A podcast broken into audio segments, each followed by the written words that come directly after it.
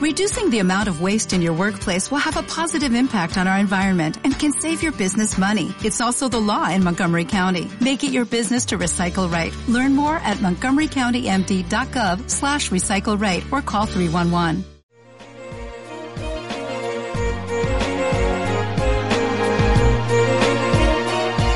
Muy buenas, bienvenida, bienvenido al podcast de disfrutante.es, este podcast en el que comparto contigo pistas, trucos, reflexiones o consejos que me han servido y me sirven para disfrutar más de cada uno de mis días y que espero que hagan exactamente lo mismo para ti y te ayuden a disfrutar más de cada uno de tus días. Este es el episodio número 58 y seguimos con la línea. ¿Cuánta... Bueno, ¿cuánto, cuánto drama hay en tu vida? Vale, vamos a ver qué es esto del drama y por qué tenemos bastante drama en la vida. Utilizo la palabra drama igual para que sea más llamativo y para empezar haciendo la broma con ello, pero creo que en realidad lo que me refiero es emoción. Mira, hace mucho tiempo bueno, hace mucho tiempo, hasta la idea que fuera entre el 2008 y el 2013 más o menos, empecé a reflexionar acerca de las diferencias entre la vida y la muerte, ya no tanto a nivel biológico, que, eso te lo podría contar. De hecho, pensaba hacer un podcast hablando sobre esto, que se iba a titular algo así como Vida y muerte, orden y caos. ¿Por qué? Porque a un nivel muy biológico o muy físico, eh, la vida implica un orden, y a la vez un caos, porque realmente el orden absoluto sería la muerte, ¿vale? Y también, fíjate que estoy hablando a un nivel muy físico, ¿vale? Eh, el, orden absoluto, la muerte absoluta, eh, lo, denominamos, lo denomina lo denominamos en, física o en química el cero absoluto de temperatura, que es una temperatura a la cual supuestamente los átomos no se mueven, ¿vale? Eso sería como el cero absoluto, que eran los 200, menos 273 grados Kelvin, y eso, eh, si lo llevamos a un nivel eh, biológico, la muerte realmente, bueno, esto también tenía que ver con temas de la física y la entropía, el nivel de desorden de, uno, de un sistema o de un conjunto. Y entonces eh, la vida es desorden. Por eso digo que hay una parte de orden y hay una parte de caos. ¿Por qué? Porque para que algo esté vivo tiene cierto orden estructural, los átomos, las moléculas, los compuestos, los órganos, los tejidos se tienen que organizar de alguna manera para poder el orden eh, implica la, la, posibilidad de vida, ¿vale? Pero a la vez la vida también tiene ese componente de caos. ¿Por qué? Porque viéndolo como en otro macroscopio, eh, es movimiento. Y eso es como, joder, el orden verdadero sería que todo estuviera en su sitio y no se moviera, con lo cual esta vida que implica movimiento es ese caos, que esto es lo que me hace mucha gracia porque entonces te, enlaza con esta movida del yin y el yang, ¿no? En todo lo bueno hay un poquito de malo y en todo lo malo hay un poquito de bueno. O sea que para que haya vida necesitamos caos, perdón, necesitamos orden, pero la vida en sí eh, simboliza caos y el orden absoluto sería la muerte, pero claro, eso mm, no tiene ninguna gracia. Bueno, igual alguien rollo Thanos o, rollo peor, ¿no? Cogería y diría, a ver, si el orden total es la muerte, pues a tomar por saco. Pero claro, el orden no es divertido. Que esto también, y ya verás dónde te voy a llevar al tema del drama, tú disfruta el viaje, tú déjate llevar. Esto también tiene que ver un poco con otra reflexión, fíjate cómo somos los, los biólogos, que esto otra vez me voy a seguir yendo de madre para que veas que todo tiene sentido, Em, hay un punto bastante filosófico en la biología, porque claro, al final, y es la parte que a mí me flipa, que la mecánica eh, eh, y la ingeniería está diseñada por, por, una persona humana, de manera que si algo falla o algo no tiene sentido, es cosa nuestra, o si una pieza hace falta o una pieza ocupa un lugar, eh, podemos como humanos deducir por qué ha sido porque lo ha generado otro humano, pero la gracia de la biología es que no hay libro de instrucciones, entonces estamos haciendo todo el rato como ingeniería inversa, pero no somos la mente consciente que ha generado esa, esa tecnología o esa ingeniería, de manera que es muy divertido y por otro lado, pues claro, te abre mucho a la filosofía de, bueno, pero esto quién lo ha construido, pero quién ha pensado esto, pero ¿y cuál es el sentido de la vida? Por eso para mí la biología y la filosofía tienen ese punto de unión. Y vuelvo, que ya verás que yo aunque siempre abro rama, luego vuelvo al tronco, es, hubo un, se me ha olvidado quién era, eh, creo que era un biólogo, un filósofo francés, que un día dijo algo así, que era esto, dice, bueno, quizá vivimos porque el hecho de vivir es divertido. Porque claro, estábamos reflexionando mucho acerca del gasto energético y por qué se gastaba tanta energía.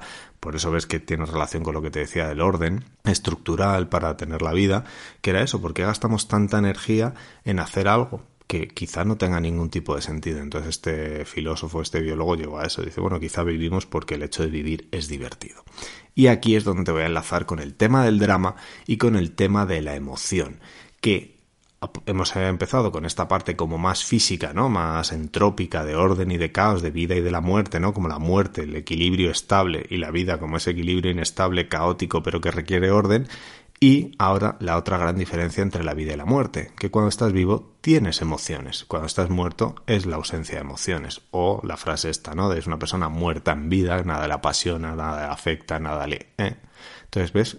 ¿ves por qué te hilaba al principio con el tema de orden y caos, vida y muerte, ¿no? Que si una persona vemos que nada le afecta, está como muy ordenada, muy estable, decimos que está como muerto, porque dices, oye, entre esto y una piedra, ¿no? Frío como una piedra, insensible como una piedra. Y fíjate que ahí le vamos dando esa connotación de humana como sensible y como capaz de percibir esas alteraciones y esas modificaciones y emocionarse por ello, porque la sensibilidad no solo es percibirlo, sino experimentar algún tipo de emoción. Claro, pues esto fue lo que me llevó a mí a, la conclusión o a la idea, ¿no? De decir, oye, es que al final vivimos por y para las emociones. Y te pongo mi caso quizá como más personal, ¿no? Que es el de coger y decir, oye, yo para qué narices quiero ser padre si no le veo ventajas. Y claro, la gente que te anima a la paternidad o a la maternidad te dice, no, es que no hay experiencia que yo ahí traduzco, no hay emoción comparable a ser padre o madre. Y obviamente, sin haberla vivido, me lo puedo creer, que es eso, ¿no? Coger y decir, hombre, es que no hay nada como sostener a tu hijo o a tu hija en brazos, por supuesto. Pero ves por lo que digo que vivimos por y para las emociones. Creo que nos complicamos la vida, otra vez volviendo a lo más sencillo sería no hacer nada y morir, pero no, nos empeñamos en ese nuestro caos, en mantener ese nuestro orden para ser ese agente o ese provocador o ese elemento de caos dentro del universo. Pero bueno, eso es un poco, pues creo que la gracia de la vida, ¿no? De, ese drama, ¿no? De al final de, vivir vidas, intentar encontrarles el sentido a nuestras vidas y seguir avanzando en esa danza del drama, o como ya vieron los griegos, ¿no? Con sus tragicomedias, eh, que al final hay una parte trágica, una parte comédica, eh, humor de comedia, y, ese punto de la vida dramática o la vida emocionante. Bueno, pues dicho eso, cuánto drama hay en tu vida y que ahora ya que tienes esta nueva visión que obviamente tú puedes haber cogido, haber cortado o, o, haber terminado el episodio y haber dicho pues no te compro nada y no me, no me quedo con ninguna de tus ideas, pero creo que es chulo el coger y decir, bueno, venga, pues si asumimos que vivimos por y para las emociones y que las emociones implican la vida o que no se puede tener una vida carente de emociones porque entonces no es una vida, ahora teniendo esta, este punto de partida o esta base, empezamos a construir y decir, oye, ¿qué tipo de emociones quiero yo tener en mi vida? Y si es posible tener solo de las buenas y evitar las malas. Alerta de spoiler, ya te digo yo, o yo al menos no lo he conseguido, escríbeme si lo consigues, pero esa parte de que no, que todo tiene una luz y una sombra, todo tiene una cara A y todo tiene una cara B, y como en alguna otra ocasión también te he dicho, la parte de la sensibilidad. Si nosotros desarrollamos nuestra sensibilidad, nuestra capacidad de percibir y por tanto vernos afectados por las cosas, nos permite ambas cosas. Por un lado, esa sensibilidad hacia lo negativo o hacia lo doloroso y por otro lado esa sensibilidad hacia lo hermoso, lo bello o lo positivo. Entonces, cuidado con eso, que hace tiempo pues le comentaba a una amiga esa parte de, de, decir, oye, está muy bien que tengamos una alta sensibilidad, pero también deberíamos desarrollar al cambio una alta tolerancia o una alta resistencia o una capacidad de amortiguación y también un poco de sordera, ¿no? De coger y decir, oye, es que si tienes un oído muy sensible es cierto que puedes percibir ciertas piezas musicales mejor que otras personas, pero también cualquier mínimo ruido o, tal puede afectarte. Por ejemplo, otro caso personal que yo estoy viviendo, ¿no? Que tengo eh, familiares afectados de sordera y a mí pues por ejemplo me cuesta dormir con ciertos ruidos de la calle y digo pero ¿por qué? O sea, ¿por qué yo no he heredado ese puntito de sordera agradable para no ser sensible a esto? ¿Y cómo hilar esto? Bueno, ya te he dicho ahí un poco que, que, se, que siendo consciente de que todas las emociones y que esta capacidad de sensibilidad y cuidado, molaría desarrollar a la par una capacidad de tolerancia, hay un punto que a mí me gusta mucho porque al final todo esto creo o mi intención es que nos sirva para manejarnos mejor en la vida. Creo que ya hace tiempo te conté que tenía por ahí un, un proyecto un poco ambicioso en el sentido de construir o crear el manual de vida para disfrutantes o el manual de vida para flipados y flipadas de la vida. Y, y por eso digo, esta parte de entender la vida como emoción y como drama, fíjate, te voy a dar un truco que se lo di el otro día a una chica joven, adolescente en un instituto, que le decía esto. Digo, mira, a mí me ha servido mucho darme cuenta de que somos muy parecidos en muchas cosas y sobre todo en tres, cuatro cosas que utilizo cuando tengo la suerte de ser consciente de pensar que la otra persona ha perdido algo, con lo cual en su vida creo que ya más o menos a cierta edad todos hemos perdido algo que nos entristece, todos amamos algo o a alguien, le ponía el ejemplo de una abuela tierna y cariñosa, ¿no? Que toda persona con la que estás hablando probablemente haya tenido una abuela a la que le haya tenido mucho cariño. Todos queremos algo, creo que todo el mundo tiene expectativas o tiene deseos o anhelos en la vida, y todos tenemos miedo al menos a algo. Entonces, cuando o al menos a mí me ha servido ser consciente de que la otra persona con la que yo estoy hablando es una persona sensible, por lo que te decía, ¿no? Ha perdido algo, ama algo, quiere algo y tiene miedo a algo. Esas como cuatro patas. La puedes combinar como te dé la gana o eliminar la que no te guste. Pero esa idea de coger y decir, oye, todos somos susceptibles a la emoción y todos creo que queremos movernos hacia emociones más placenteras. Y cuidado con el tema de placenteras porque aquí hay una carga también que yo creo que se le está dando de ética, de moral y de socialmente aceptada. Em, hay una frase por ahí que a mí me gusta, que me deberás escuchar alguna vez, que es la de todo santo tiene un pasado y todo pecador tiene un futuro. Entonces, ¿por qué estoy diciendo esto? Porque hay ciertas emociones que quizá podemos considerar malas, y otra vez me vuelvo al ejemplo del yin yang, ¿no? De en todo lo malo hay algo de bueno y en todo lo bueno hay algo de malo. Para que mm, seamos conscientes de eso en cara a las emociones. Por ejemplo, eh, ya lo hemos visto en otros episodios, ¿no? La insatisfacción puede ser un gran revelador, puede ser un gran mensaje de que hay algo en tu vida que quieres cambiar. La tristeza, lo mismo. La tristeza o te está avisando de un futuro que no quieres o te está recordando un pasado, pero claro, tú no puedes recordar con tristeza algo que no disfrutaste intensamente, como si dijéramos, ¿vale? Nadie siente tristeza por la pérdida de alguien que no le importa. O sea que ciertamente la tristeza es una especie de recuerdo dulce amargo, amargo porque no lo tienes en el presente, pero dulce porque lo tuviste. Entonces, ese es otra vez el puntito del yin y el yang y, por eso de que, no todas las emociones con connotación negativa son negativas.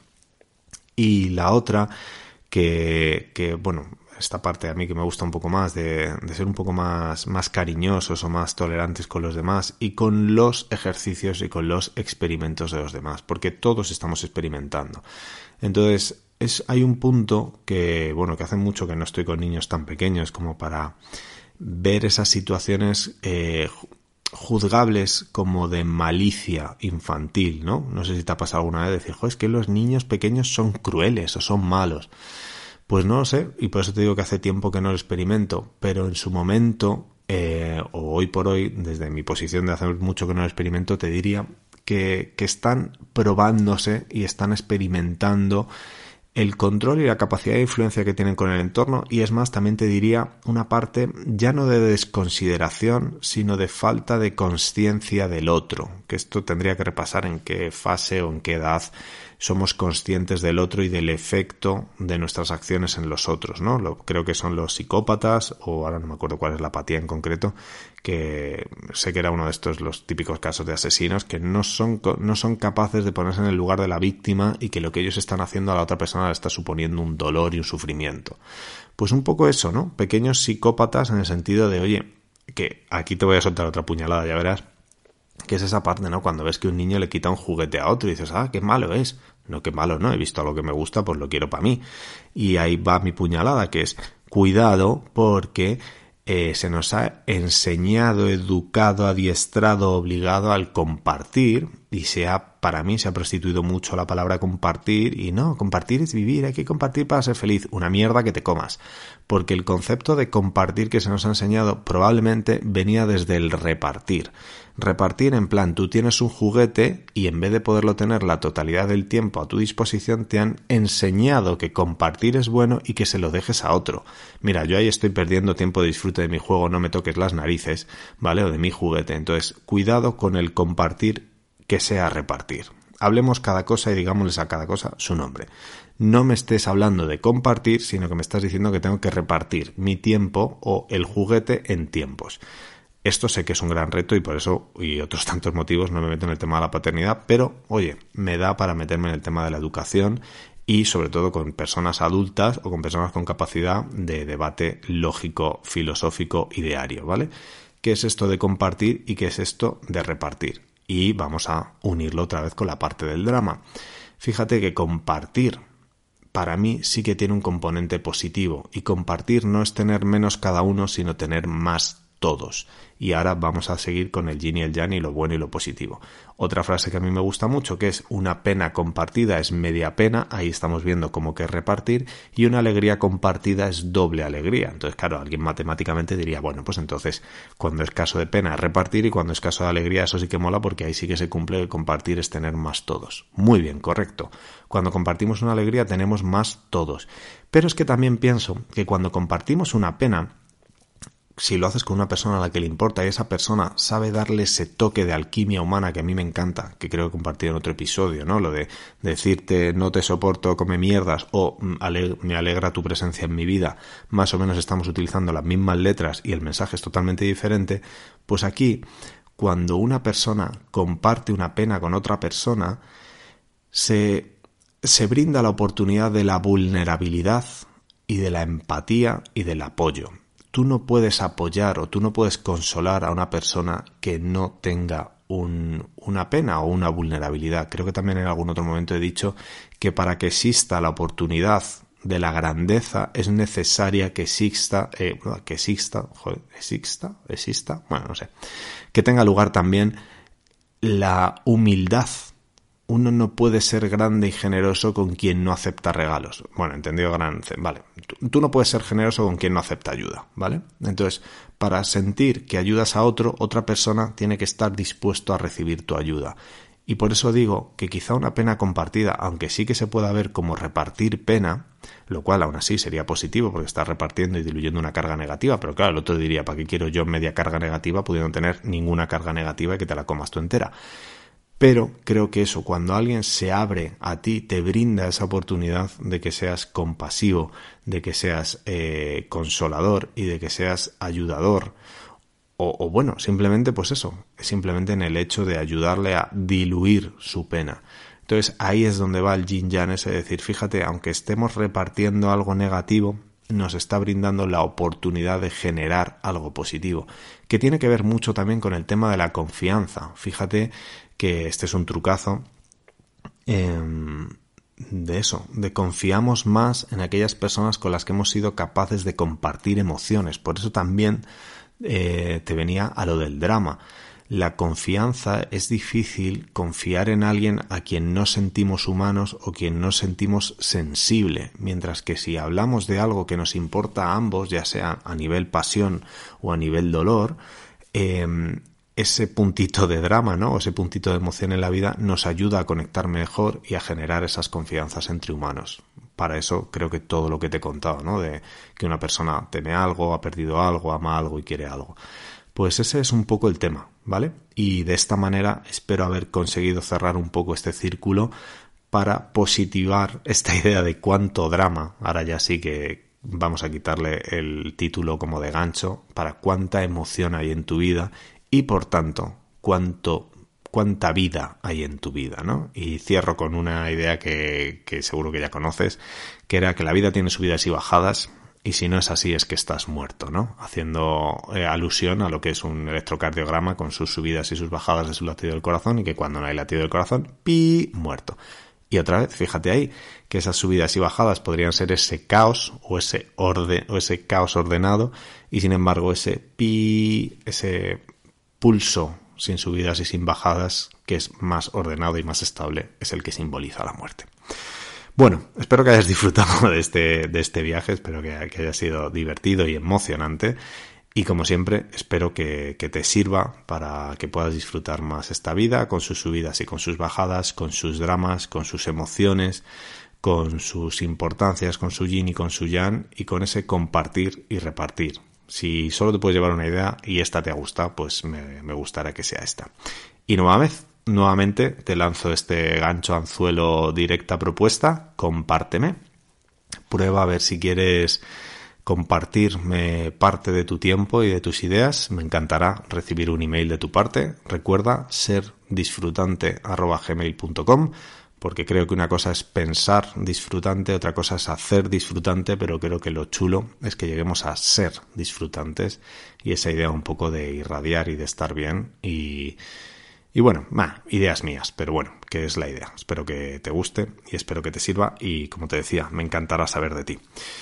Sin más, nos vamos a por el siguiente episodio. Te deseo un grandísimo día, te mando un fuerte abrazo y hasta el próximo episodio. Disfruta mucho tu vida.